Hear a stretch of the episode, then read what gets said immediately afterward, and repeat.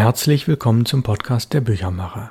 Wir sind bei Folge 143 im Bereich Wie Verlage Bücher machen Teil 81 und das heißt, wir machen das jetzt schon fast drei Jahre. Mein Name ist Ralf Plenz aus Hamburg, ich bin der Autor und Sprecher. Geht in unserem Podcast darum, die Bücherwelt zu beleuchten, also die Macher, diejenigen, die die Bücher vertreiben, diejenigen, die Bücher schreiben, sie konzipieren, diejenigen, die Bücher redigieren und ähnliches mehr.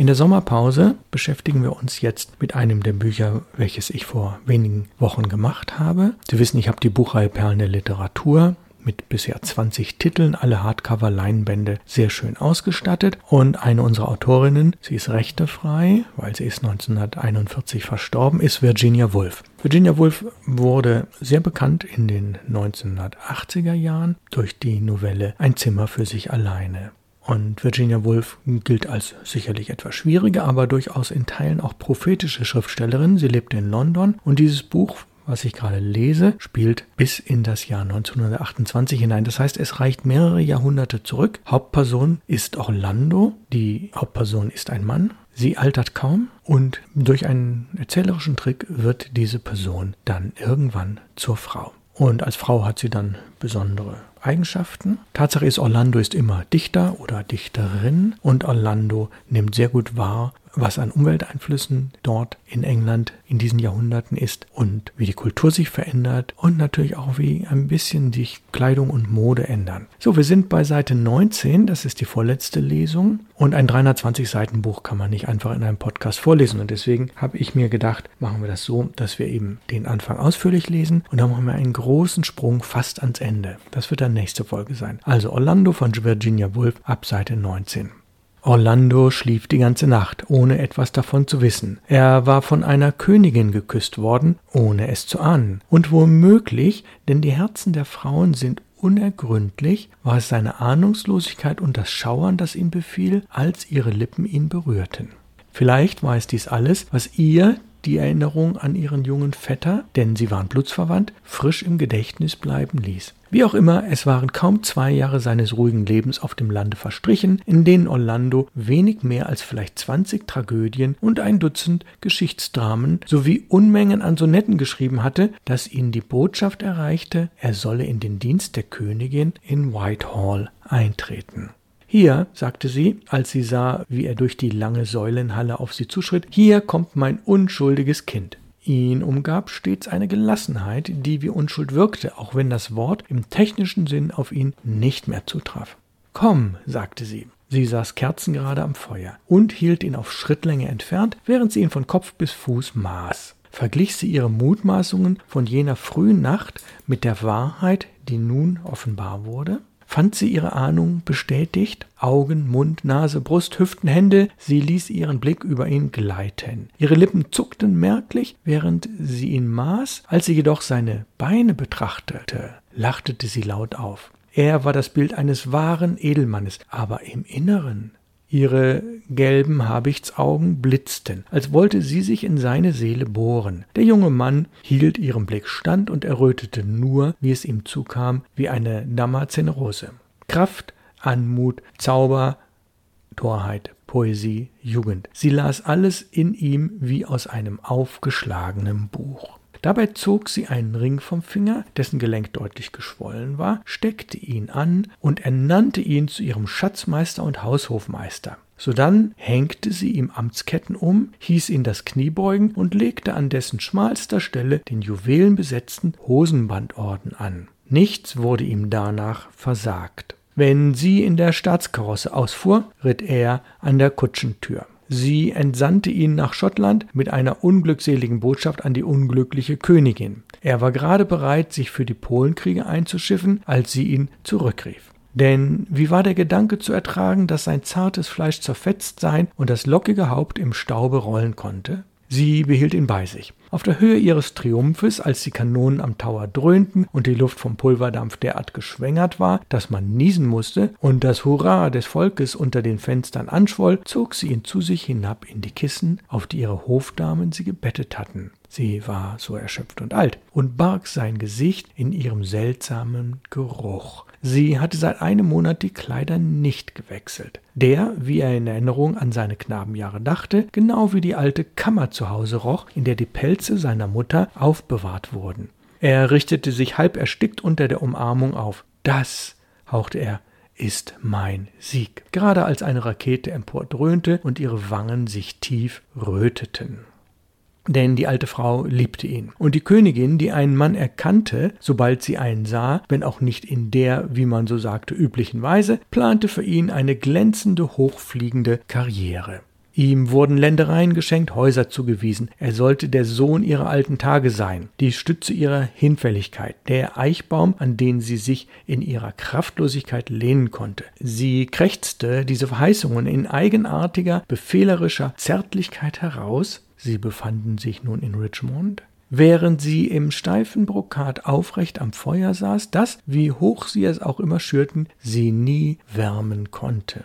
Unterdessen krochen die langen Wintermonate dahin. Jeder Baum im Park war von Reif überzogen. Der Fluss rann träge seinen Weg. Eines Tages, als frischer Schnee den Boden bedeckte und die dunkel getäfelten Räume voller Schatten lagen und die Hirsche im Park bellten, erblickte sie im Spiegel, den sie aus Furcht vor Spitzeln stets bei sich trug, durch die aus ihrer Furcht vor Mördern stets geöffnete Tür einen jungen Mann. Konnte es Orlando sein, wie er ein Mädchen küsste? Wer in Teufels Namen war die schamlose Dirne? Sie packte den goldenen Knauf ihres Schwertes und hieb heftig gegen den Spiegel.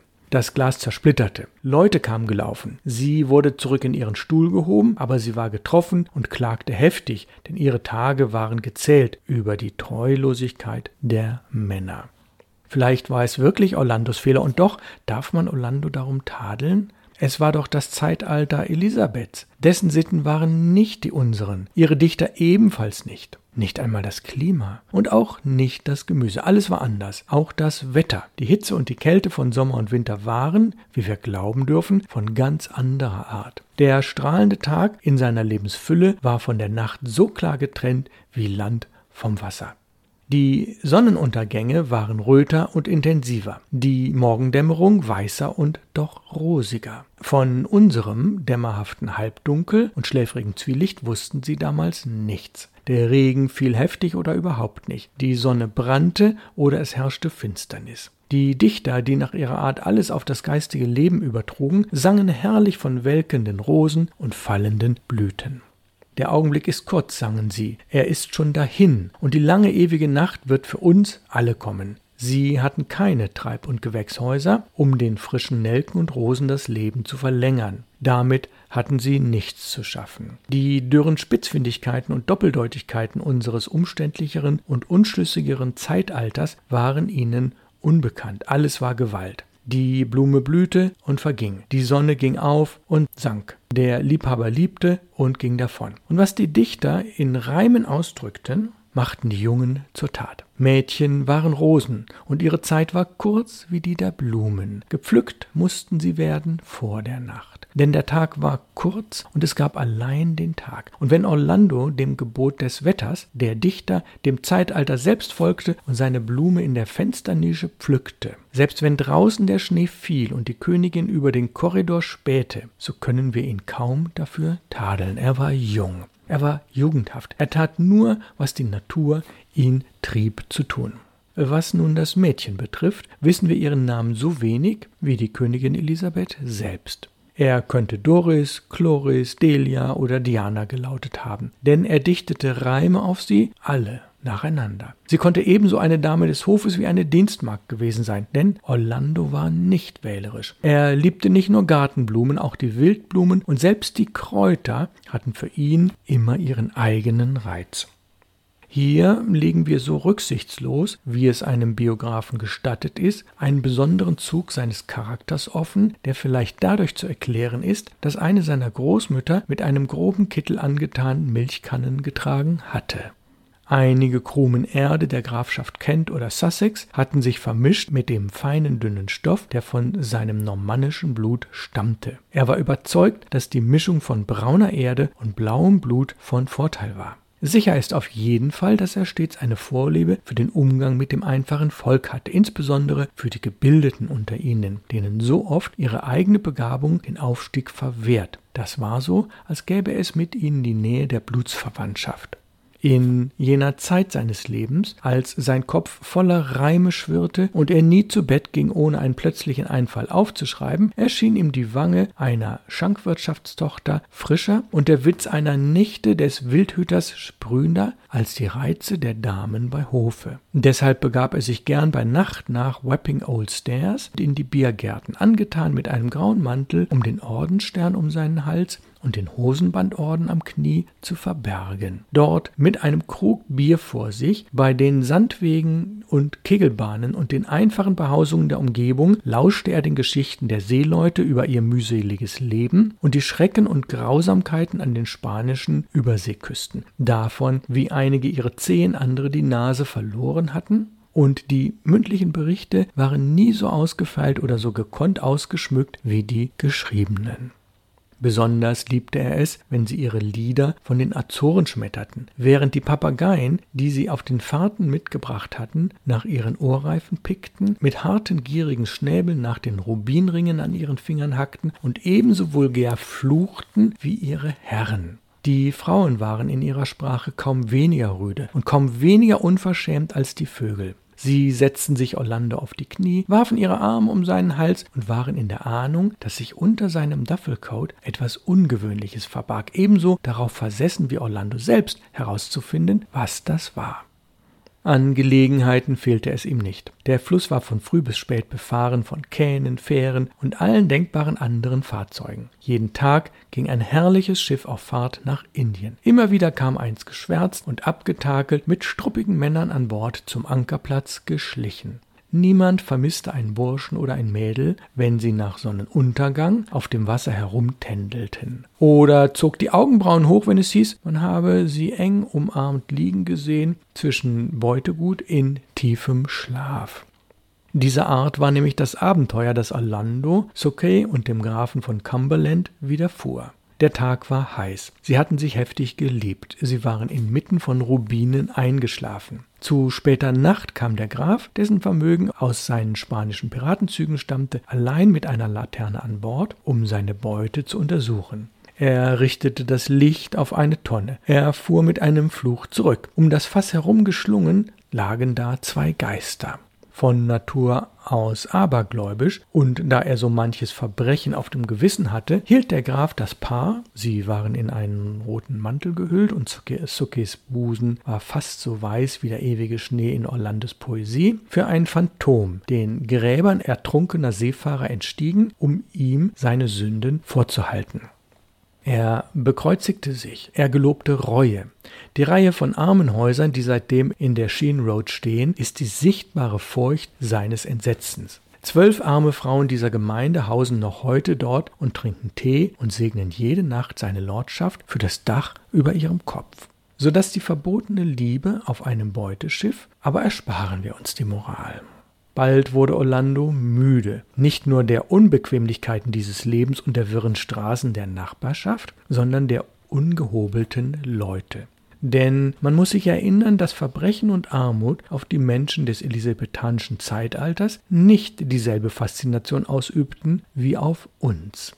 Sie schämten sich nicht, wie wir heute, des aus Büchern erlernten Wissens meinten nicht, es sei ein Segen, als Sohn eines Fleischers auf die Welt zu kommen oder dass es eine Tugend sei, nicht lesen und schreiben zu können. Sie bildeten sich nicht ein, dass etwas, was wir Leben oder Realität nennen, irgendetwas mit Unwissen und Brutalität zu tun haben müsse. Sie besaßen nicht einmal eine Entsprechung für diese Begriffe. Es war auch nicht so, dass Orlando unter ihnen das Leben suchte. Es war nicht wegen einer Suche nach Wirklichkeit dass er ihnen den Rücken kehrte. Aber nachdem er dutzende Male die Geschichte gehört hatte, wie Jake seine Nase verloren hatte oder Suki ihre Ehre, und sie erzählten diese Geschichten ganz bewundernswürdig, das muss man gestehen, begann er, der Wiederholungen etwas müde zu werden, denn eine Nase kann nur auf eine Weise abgeschnitten werden und die Jungfräulichkeit auch nur einmal abhanden kommen, so meinte er jedenfalls. Während die Künste und Wissenschaften eine Vielfalt aufwiesen, die seine Neugier zutiefst erregte. So bewahrte er zwar gern die Erinnerungen an sie, besuchte aber die Biergärten und Kegelbahnen nicht weiter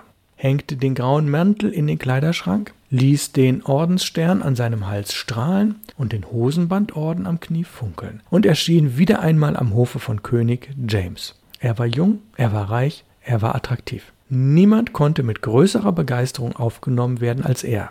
Es ist auch unbestreitbar, dass viele Damen bereit waren, ihm ihre Gunst zu schenken. Die Namen wenigstens dreier von ihnen wurden offen mit Eheabsichten in Zusammenhang gebracht. Clorinda, Favilla, Euphrosine, so jedenfalls nannte er sie in seinen Sonetten. Der Reihe nach. Clorinda war eine liebliche und sanftmütige Dame. In der Tat war Orlando für sechseinhalb Monate sehr von ihr eingenommen. Aber sie hatte weiße Augenbrauen und konnte den Anblick von Blut nicht ertragen. Ein gebratener Hase, der auf der Tafel ihres Vaters aufgetragen wurde, versetzte sie in Ohnmacht. Auch stand sie allzu sehr unter dem Einfluss der Priester und sie sparte an Unterwäsche, um die Armen zu unterstützen. Sie setzte es sich in den Sinn, Orlando von seinen Sünden zu bekehren, was ihn ekelte, so dass er von einer Hochzeit Abstand nahm und nicht allzu sehr trauerte, als sie bald an den Pocken starb. Wir sind jetzt auf Seite 27 und man kann sich das in etwa vorstellen, wie das weitergeht. Hier eine Frau, da eine Frau, hier neue Leute und wir kriegen so langsam das Gespür dafür, dass Virginia Woolf uns durch das erste Jahrhundert führt, ohne dass Orlando altert und durch das nächste Jahrhundert und es passieren immer wieder interessante Dinge, aber man muss sagen, in der Summe, Orlando hat nie eine Liebe sehr lange ausgehalten, obwohl er sie immer sehr besungen hat und immer auf der Suche war. Er hat nie wirklich wirklich wahnsinnig viel gedichtet, sondern immer an den eigenen Gedichten über die Eiche und da erfahren wir sehr viel drüber, lange gearbeitet.